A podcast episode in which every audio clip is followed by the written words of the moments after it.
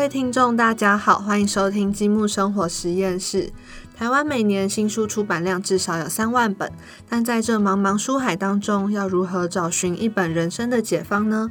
今天积木邀请到了我们的有社马可波罗的编辑，要和我们的积木里边来解答他的疑难杂症。这期将会由城邦的历史专家马可波罗的建制为积木里边还有听众解答，到底从无边无际的历史中，我们可以怎么学习，又可以从中学习到什么呢？那接着就先请马可波罗还有积木的两位编辑先自我介绍一下吧。Hello，各位正在收听 Podcast 的大家，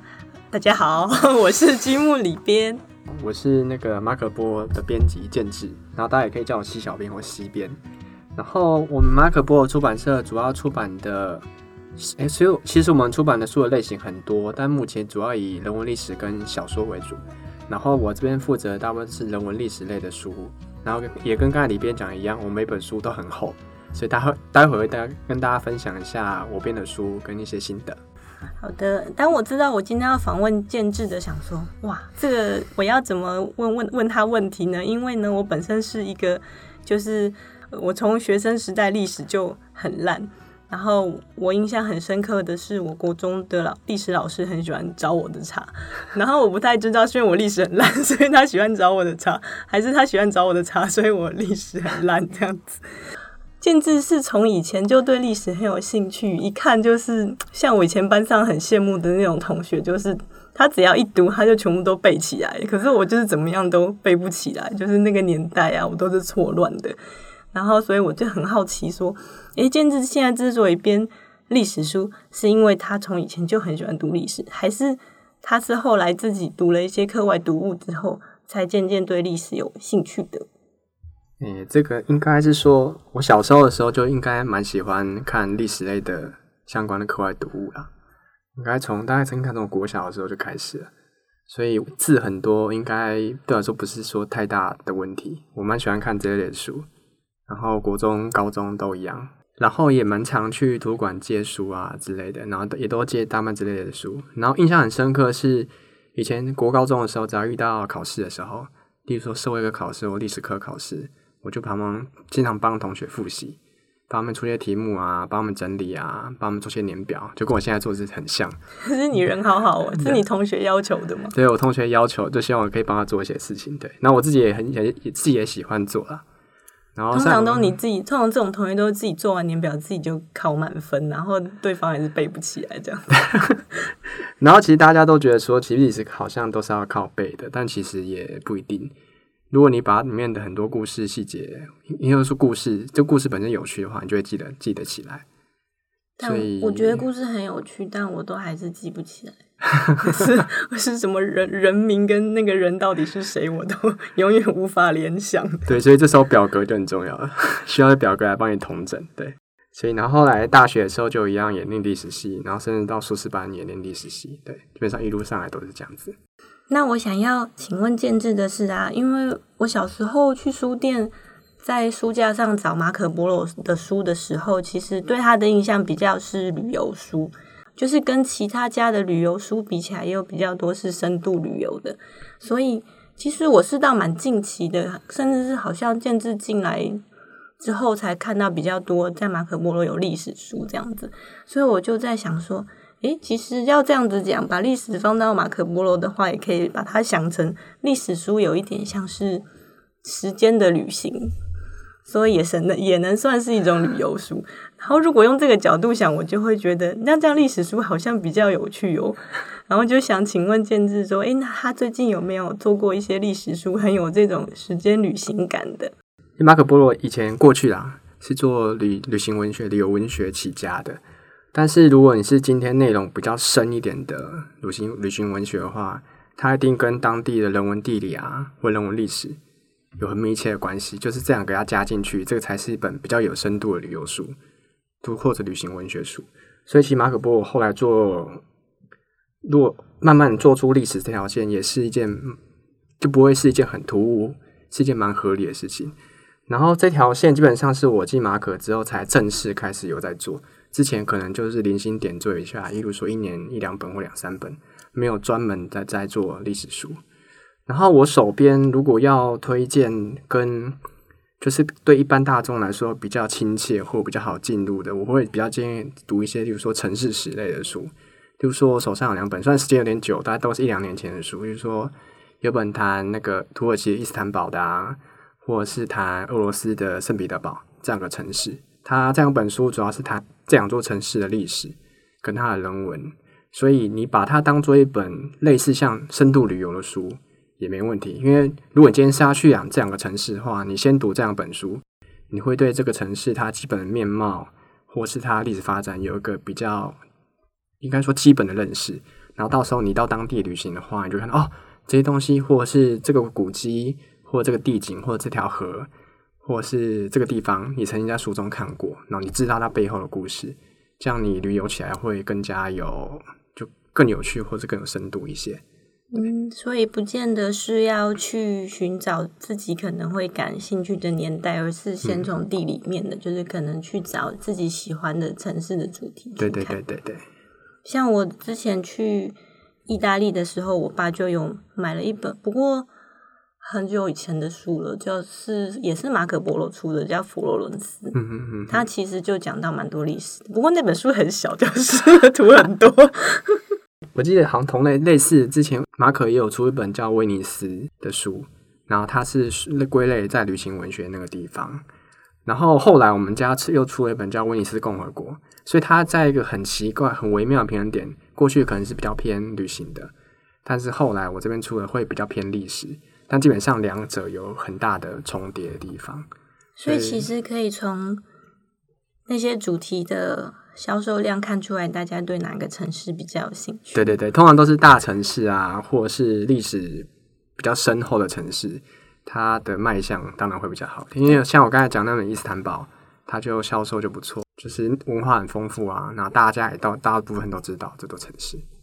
但毕竟旅游书里面还是会有很多，比如说当地漂亮照片啊，或是地图啊，或是有很多，还有一些是资讯类的东西。但是如果是偏往历史那边的话，大部分就是都还是以文字为主，还是以文字为主。但是我就是有一个。一旦连续看了太多文字之后，就会很想要 睡觉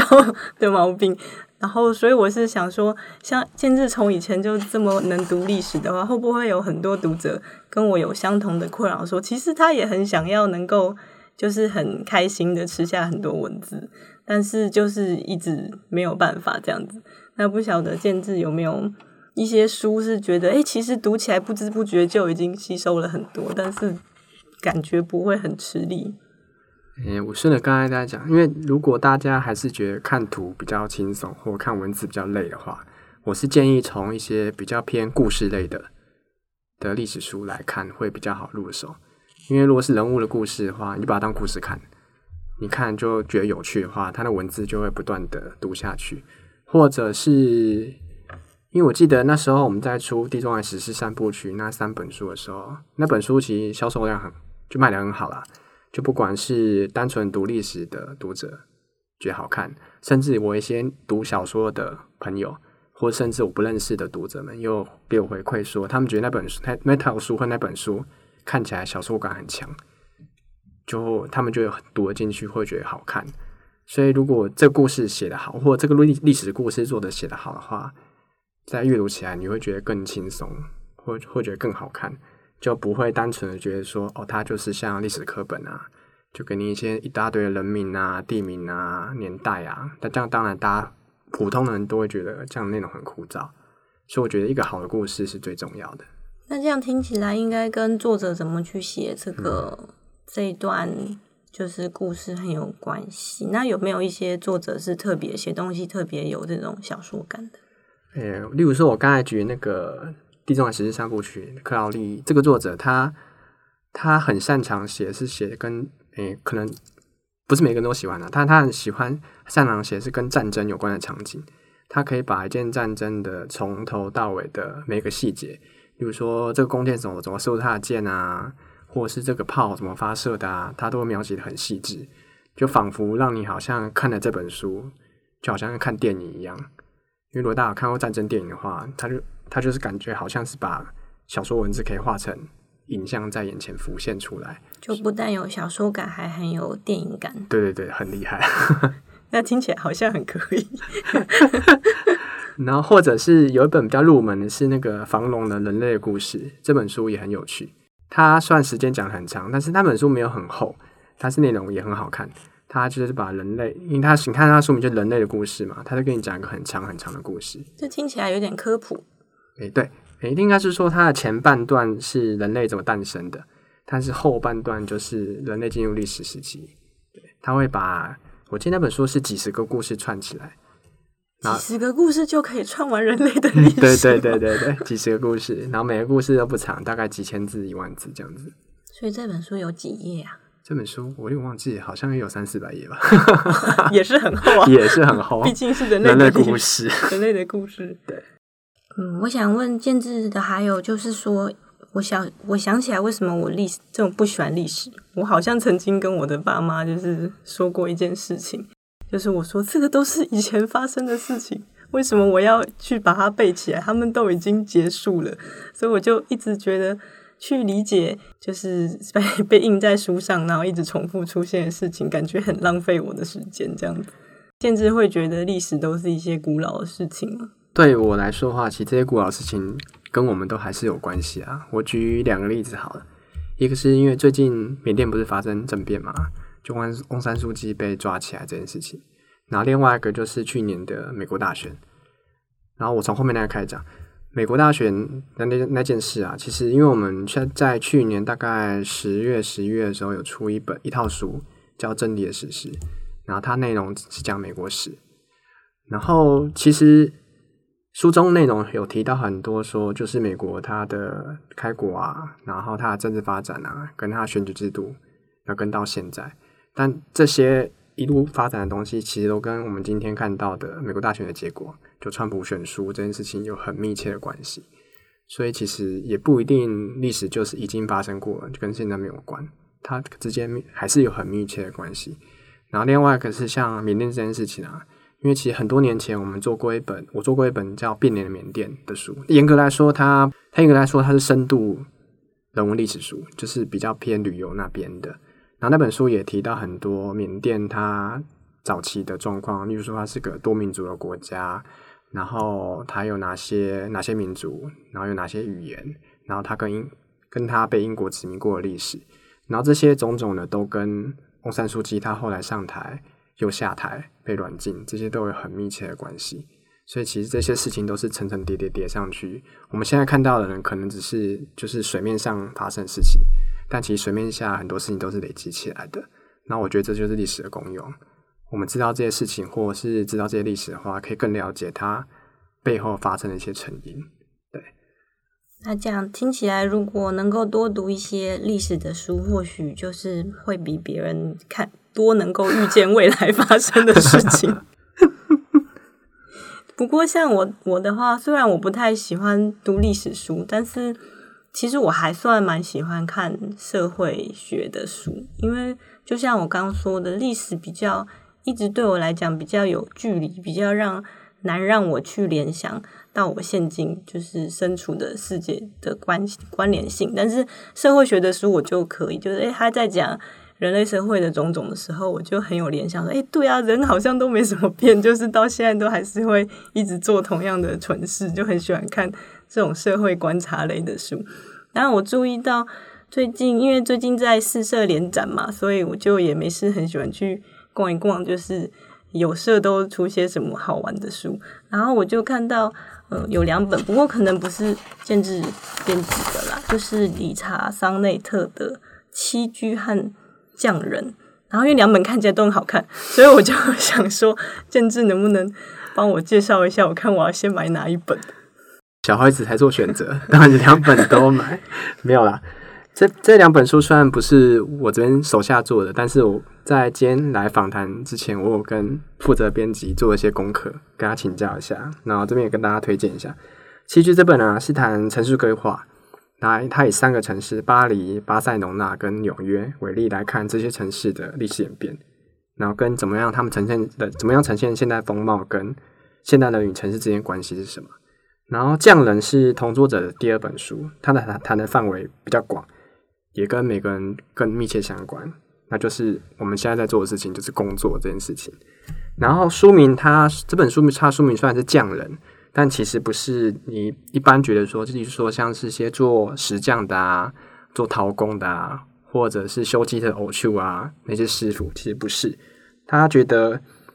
就作者的看法，他觉得你只要专心致志做好你分内的工作，就是一种匠人。比如说，你编辑就是一种匠人，你做面包的也是一种匠人，你跑业务也是一种匠人。然后，甚至你在一间公司里面当一个小小的职员，也是一种匠人。然后，其中最核心的精神，就是因为想要做好这份工作，而努力克服所有的阻力。哦，这本书非常非常励志。所以，像现在刚刚提到什么，城市设计师、医生、艺术家，或者是甚至于父母学着如何教养子女，这样的意义下，他作者也觉得是一种匠人。然后，想要去培养解决问题跟学习他们所需的所有的技能能力。然后现在很多人都会去谈工作的心态啊、技巧或方法，但是却很少像桑利特的写法，会从工作的历史的脉络去切入，谈工作的精神如何形成跟核心概念。所以，如果你想要重新思考自己的工作状态，或你这份工作对自己的意义，也可以认这本书。所以，我觉得某种程度它也像一本蛮适、像蛮适合每一个工作者读的书。所以，其实。推荐话会先推荐看这样的这本，不过听完了两本都想要买，所以呃听了建志的分享就知道人生不能就是只有就是活在当下，应该是说不管我们活在哪个当下，前前后后都是在时间轴上都是有相当大的互相牵连，所以如果能够多知道一些以前发生的事情，其实对我们。当下即时行的，或许也是能够互相搭配，就是增加自己的那个历史感，这样子不要那么薄弱。其实历史就像是现在还有未来的借镜，就像刚才建志提到的，缅甸、美国近期发生的事件，都是和过往的历史脉络是息息相关的。那透过今天这一集马可的分享，大家是不是跟我们一样，就是发现历史？历史什么？历发现历史不只是一门学科，它其实是有非常深深的影响在我们的现在的世界当中。今天积木生活实验室的节目就到这边。如果大家觉得用听的不够过瘾，即日起到五月十号，马可波罗、猫头鹰、橡树林、积木四间出版社在博客来有举行联合书展，不论是文学小说、生活风格、艺术设计、世界历史、心灵励志、社会脉动、科学知识等书籍，都有在上面上架哦。希望各位可以透过这次书展中找到自己的人生方向。那最后，谢谢听众朋友们。如果喜欢我们的节目，别忘了订阅、分享、留言回馈。拜拜，拜拜。